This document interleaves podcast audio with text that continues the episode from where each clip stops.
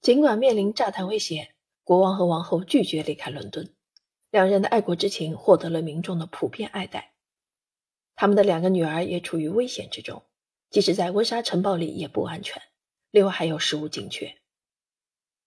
伊丽莎白无法忘记，她的父亲严格控制家里澡盆水的高度，十八厘米。在这一艰难时刻，为了避免浪费，女王养成了节约的个人习惯，在之后甚至被人诟病为吝啬。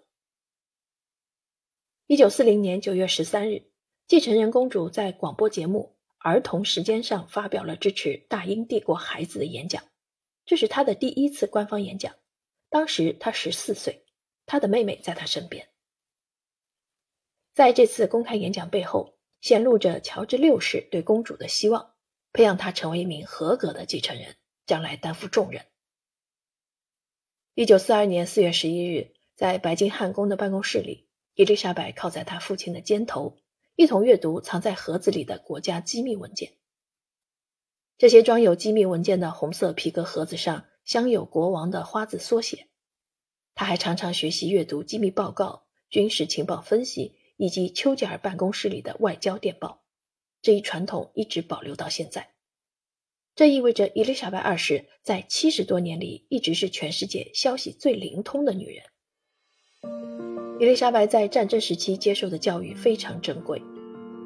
一九四二年的秋天，她的父母接待了埃莉诺·罗斯福夫人，可以说这是一位不大遵守繁文缛节的美国总统夫人。略感窘迫的到访者细心地发现，国王时刻不忘国家正经历战争。迫使家人和宾客一同减缩日常用度。尽管使用金银器用餐，菜单却是规定好的：冷汤、火腿慕斯、冷鸡，还有草莓奶油冰淇淋，没有一样是热的。几乎和英国每个普通家庭一样，伊丽莎白亲自为罗斯福夫人倒茶。夫人对公主展现的性格和魅力印象深刻。国王和王后忍受着感冒造成的不适，因为暖气不足。伊丽莎白坐在父亲和丘吉尔中间，焦急地听着北非前线的战报，还不停向罗斯福夫人询问美国的生活。这样的生活状况并没有妨碍伊丽莎白，她的妹妹与王后以梦幻的姿态一起现身在一张彩色照片里。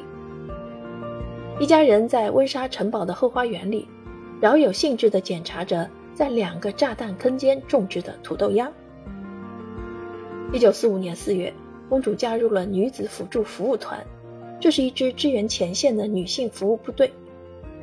伊丽莎白、亚历山德拉、玛丽、温莎少尉接受了驾驶和维护救护车的培训。公主两手沾着油污，成为一名优秀的机械能手。她用心地修理引擎，运送伤员和药物，来往于医院和诊所间。姐妹俩还穿上了海上游侠的制服。作为未来继承人的姐姐。悄然地在国家机构中建立起了声望。